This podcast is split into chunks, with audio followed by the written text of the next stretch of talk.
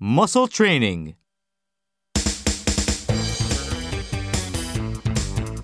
Attention choppers, attention choppers. It's time for another blue light special. All items in the aisles with the flashing blue lights are 10% off for the next 15 minutes. Don't miss this great chance to save. Aisle 1, the finest name brand cosmetics and women's toiletries. Aisle 4, school and office supplies. We have everything the busy student needs, and plenty of gear for the business person with a home office.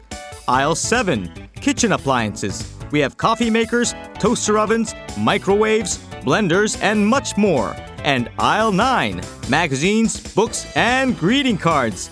Did you know that Mother's Day is just two weeks away? Why not send mom a greeting card to say you care? Everything in these aisles come with a 10% discount during the next 15 minutes. Just look for the flashing blue lights. But please note that coupons offering discounts cannot be used on items bought during the blue light special.